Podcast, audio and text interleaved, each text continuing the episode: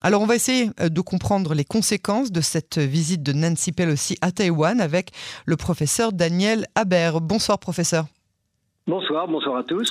Merci euh, d'avoir accepté d'être l'invité de cette euh, édition. Je rappelle que vous êtes professeur d'économie internationale spécialisé dans les pays d'Asie et vous enseignez à l'université de Haïfa. professeur, tout d'abord, quel est le but de cette visite de Nancy Pelosi? À quel point est-ce que c'est une provocation pour les pays hostiles aux États-Unis? Alors, euh, pour elle, c'est n'est pas une provocation parce que euh, c'est une, femme politique très, très chevronnée. Elle, elle, est la génération de Biden. Elle a plus de 80 ans. Son copain, ils sont amis, ils ont milité dans le même parti. Et vous savez que dans trois mois, il y a des élections extrêmement importantes. Ça, il y a le midterm. Mhm. Voilà. Et donc ces midterm elections, elles sont présentes mal pour les démocrates. Elle va chercher à faire un gros coup à l'étranger. Euh, donc pour elle, c'est purement une opération de politique intérieure et elle se moque un petit peu des répercussions internationales en se disant, après tout, nous sommes les défenseurs de la démocratie, donc euh, ça fait jamais de mal d'aller le dire un petit peu partout dans le monde et nous n'avons pas peur euh, des Chinois. ils peuvent crier tant qu'ils veulent. Nous, nous ne remettons pas en cause, d'ailleurs, dit-elle elle-même, le statu quo de, de l'île. Donc c'est une provocation uniquement perçue comme telle par les Chinois, euh, qui en font tout un plat, mais euh, elle, elle, elle, poursuit son bonhomme de chemin, et le fait qu'elle y soit allée, malgré toutes les vitupérations, les menaces même d'abattre son avion, parce qu'elle est venue sur un avion militaire américain, mais quand on regarde un petit peu le parcours qu'elle a fait de Singapour à, à, Taïwan, elle a soigneusement évité les, ce qu'on appelle les mers de Chine du Sud, elle a fait tout un, tout un périple pour se mettre du bon côté.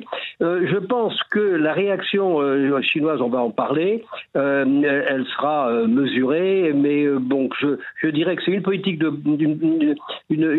c'est la politique intérieure qui, évidemment joue comme une provocation. Vous avez tout à l'heure, j'entendais le, le commentaire des, Russes qui évidemment sautent sur l'occasion pour mettre un petit peu de l'huile sur le feu, sont très très mal placés pour parler de quoi que ce soit. Et d'ailleurs, personne n'écoute ce qu'ils disent. Et donc, elle, elle aura réussi son coup il faut encore attendre. Euh, la façon dont elle va gérer son déplacement, les, petites phrases qui vont être lancées avant de, dire que tout ça est derrière nous, il y a de grandes chances que ça n'entraîne pas de, de, grandes, de, grandes, de grandes réactions majeures dans le monde. Mais je voudrais revenir sur ce que vous disiez il y a un instant, professeur euh, Haber, parce que, euh, et, arrêtez-moi si je me trompe, mais on, a toujours le sentiment que les Américains ne sont pas très intéressés par la politique extérieure et que ce qui se passe en dehors de leur, on va dire peut-être même de leur État, euh, ne les concerne pas autant que certains plus petits pays d'Europe ou que certains autres pays du monde, euh, notamment parce que les États-Unis, bah déjà c'est très grand et qu'avec toute la fédération euh, américaine qui est tellement compliquée déjà telle qu'elle est, ils ont pas mal à faire au sein même de leur pays. Alors est-ce que vraiment ce coup de Nancy Pelosi, c'est un coup pour faire gagner des voix aux démocrates pour les midterms? Non, alors écoutez, vous posez une très bonne question et, la réponse, elle est, elle est cohérente. C'est-à-dire que d'un côté, vous avez des politiciens, et Nancy Pelosi est une politicienne qui joue, qui, joue, qui abat une carte de politique intérieure, mais ça n'empêche pas que euh, Biden en particulier, qui connaît bien les affaires internationales, quand il était huit ans vice-président d'Obama, c'était lui qui, qui s'occupait euh, de, de, ces affaires internationales. Il mhm. adore ça. Et euh, je dirais même que c'est un peu le contraire d'un de, d'un retrait américain. C'est un retour. Ce qu'on appelle le America is back. Euh, les Américains sont tous les, ce sont tous les fronts aujourd'hui. Ils sont évidemment euh, leaders de la, résistance euh, ukrainienne face à la Russie. Euh, Biden vient de faire une tournée au Moyen-Orient où il était très important pour lui de réconforter Israël et de dire à, Salman on, est avec vous, tout ce que j'ai pu dire pendant ma campagne, tout ça, c'est oublié, on, reste amis. C'était pas l'histoire du pétrole qui comptait, c'était l'histoire de montrer que l'Amérique est présente et ne laisse pas la place ni aux Russes ni aux Chinois. Et là, il est également en activité vis-à-vis de, de, la Chine, puisque alors ça c'est quand même euh, très important à dire, on l'a pas encore dit, il y a quatre jours, il y a eu un long coup de téléphone entre Biden et Xi Jinping qui était euh, pas du tout innocent. Ils ont parlé de tout, mais surtout de Taïwan. Ça veut dire qu'ils ont tous les deux. Oui? Ah, allez-y, hein, au contraire. Non, non, ils ont, ils ont tous les deux bien compris que, que ça allait faire des remous, cette visite de Nancy Pelosi, et ils ont, ils ont fait ce que beaucoup de commentateurs intelligents ont dit, ils ont mis des garde-fous. Ils ont dit, bon, euh, il y aura, y aura un petit peu de remous, mais euh, on va tous les deux se dire des choses, franchement. Petit 1, d'abord, on va se voir. Donc, euh, si on, on, prend date pour se voir en face à face, c'est qu'on ne va pas aller trop loin dans l'affrontement. Deuxièmement, il n'est pas question d'entrer de en conflit, puisque nous sommes tous les deux en train de confirmer notre accord sur une vieille histoire qui est un accord bilatéral entre les Américains et les Chinois qui date de 1979 et qui s'appelle le statu quo. Et euh, sur cet accord de statu quo. Ça fait plus de 40 ans qu'on y est. Ça fait 5, 4 présidents chinois et, des, et 8 présidents américains qui, le, qui, qui l'observent et qui, et qui le confirment et, et, et, qui sont conformes à cet accord. Et qu'est-ce qui dit cet accord? Deux choses très simples. Petit 1, les Américains disent la Chine est une.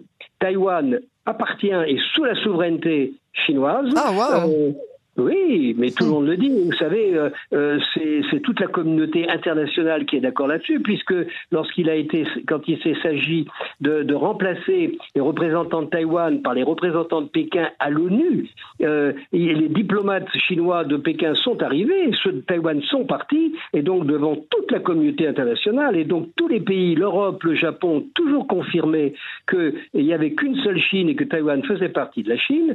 Il n'y a pas de doute là-dessus. D'ailleurs, les, les, les, Chinois comptent sur les Américains pour qu'à aucun moment les, les, politiciens taïwanais ne déclarent l'indépendance. Il faut voir que chaque campagne électorale à Taïwan, vous avez des candidats indépendantistes et qui gagnent. Celle qui est actuellement présidente est une indépendantiste, mais quand elle gagne, elle s'empresse de ne pas déclarer l'indépendance parce qu'elle connaît la réaction potentielle chinoise et elle, connaît aussi la réaction négative des Américains qui, n'aideraient pas euh, Taïwan à déclarer son indépendance et qui risquent de les laisser tomber. Donc, si vous voulez, ça c'est un côté de l'engagement, mais de l'autre côté, euh, du côté euh, chinois, les Chinois sont engagés en 79 par la bouche de Deng Xiaoping, et ça a été confirmé par tous les présidents, qui ne prendraient pas Taïwan par la force. Euh, et ils l'ont toujours respecté, et ils le feront. Alors qu'est-ce qui se passe? Bah, Il se passe qu'il y a une confrontation euh, mondiale entre la Chine et, les États-Unis qui, qui, sur tous les bords, euh, euh, économique, euh, technologique, et que de temps en temps, chacun met une petite pique sur Taïwan pour montrer qu'on n'oublie pas le problème. Alors bon, il y a la visite de Nancy Pelosi, mais il y en a eu bien d'autres avant. Et puis il y a euh, les opérations militaires euh, des, militaires chinois autour de Taïwan. Et il y en a en ce moment. En fait, ils sont déjà en train d'appliquer les représailles dont ils parlaient. Et ils vont certainement envoyer des avions survoler des zones qu'ils ne devraient pas survoler, envoyer des bateaux dans des endroits qui où ils ne devraient pas être. Et puis ça se terminera comme ça, parce qu'ils ne peuvent pas ne pas réagir. Ils sont obligés, vous savez, moins on a envie de réagir euh, dans les actes, plus on crie fort. Donc vous avez une diplomatie de le, du hurlement euh, chinois en ce moment, euh, confortée par les hurlements de la diplomatie russe qui ferait mieux de se taire. Donc si vous voulez, tout ça, c'est bien pour montrer qu'on ne compte pas aller plus loin. Donc ce qui est important, et les, les porte-paroles américains sont en train de le déclarer sur toutes les ondes, on ne remet pas en cause le statu quo, c'est-à-dire que oui, Taïwan, c'est la Chine, mais elle va rester séparée un pays mais deux systèmes encore longtemps parce que c'est devenu une démocratie, que les Taïwanais n'ont pas envie de devenir euh, euh, être sous le joug de, de l'autocratie chinoise. Donc nous, les Américains, en tant que démocrates, on va les soutenir. On ne dit pas tout à fait comment. Laisse planer une ambiguïté stratégique, mais bon, euh, les Chinois euh, regardent l'Ukraine et c'est pas un encouragement pour eux ce qui se passe en Ukraine. Euh, ils y voient autant de, motifs de, de, de doute, etc. Donc non, les Chinois n'envahiront pas Taïwan, et en tout cas pas tout de suite, pas dans les années qui viennent, parce que de toute façon aujourd'hui, il faut bien voir la situation mondiale. Aujourd'hui, nous sommes dans une crise économique qui touche tout le monde. Et quand vous parliez des élections, euh, vous avez les deux grands euh, présidents des deux grandes puissances qui ont des élections tous les deux dans trois mois. C'est ça. Et, et, et, vous avez les élections aussi bien en Chine qu'aux États-Unis, ça se joue pas sur les affaires internationales, ça se joue sur les affaires intérieures, sur l'économie. Or l'économie va mal, donc elle va mal en, aux États-Unis, Et j'ai peur pour Biden que malgré les gesticulations de, de Pelosi, ça ne ramènera pas beaucoup de voix et qu'il risque de perdre les élections de, de, de mi-mandat. Donc de rendre sa gestion ensuite mondiale assez difficile. Il y arrivera, mais bon, ça sera un peu compliqué. Mais Xi Jinping est dans le même cas. vous savez, avec le zéro Covid, ils, ont, ils ont confiné des dizaines et des dizaines de millions de Chinois. Donc les usines ont été mises à mal. Ils ont du mal à, à tenir leurs promesses de commandes dans le monde entier. Donc c'est l'économie qui domine en Chine aujourd'hui et euh, il faut qu'il arrive au congrès euh, Xi Jinping avec euh, quand même de l'emploi, pas trop de pas trop d'inflation et pas trop de pénurie pour qu'il soit pour qu'il soit ratifié par le peuple. Donc si vous voulez, personne n'a intérêt à, à mettre de l'huile sur le feu. On a déjà assez beaucoup de soucis avec la guerre en Ukraine qui continue. Alors justement, voilà, c'est ça. Puisqu'on parlait tout à l'heure de Moscou et de cette de cette guerre en Ukraine, dans, dans le contexte de, de, de, la polarisation des grandes puissances depuis hein, le début de l'offensive euh, russe, euh, et même avant cela d'ailleurs. Euh, combien est-ce que ces remarques de, Moscou au sujet de la visite, est-ce, est que ces remarques sont aussi à, être prises au sérieux ou à quel point est-ce qu'elles sont menaçantes? Non, alors il faut pas les prendre, faut pas les prendre plus au sérieux que Vous disiez tout à l'heure que personne ne les écoutait plus, les Russes. Bien entendu, surtout, surtout, pas quand ils donnent des leçons de morale euh, alors qu'ils ont envahi l'Ukraine. Donc, si vous voulez, ils sont inaudibles, même chez les pays qui les ont pas condamnés, euh, tiers-monde, l'Afrique, tout ça. Euh, tout le monde rigole quand ils entendent les Russes dire ça.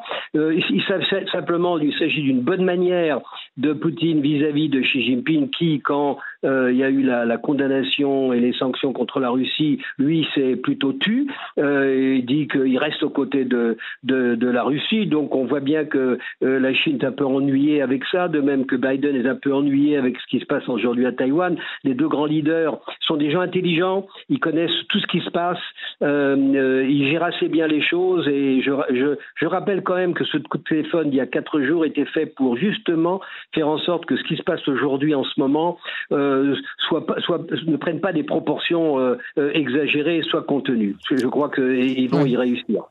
Professeur Daniel Habert, merci euh, beaucoup euh, pour cette analyse passionnante. À très bientôt sur les ondes de Cannes en français. Avec plaisir.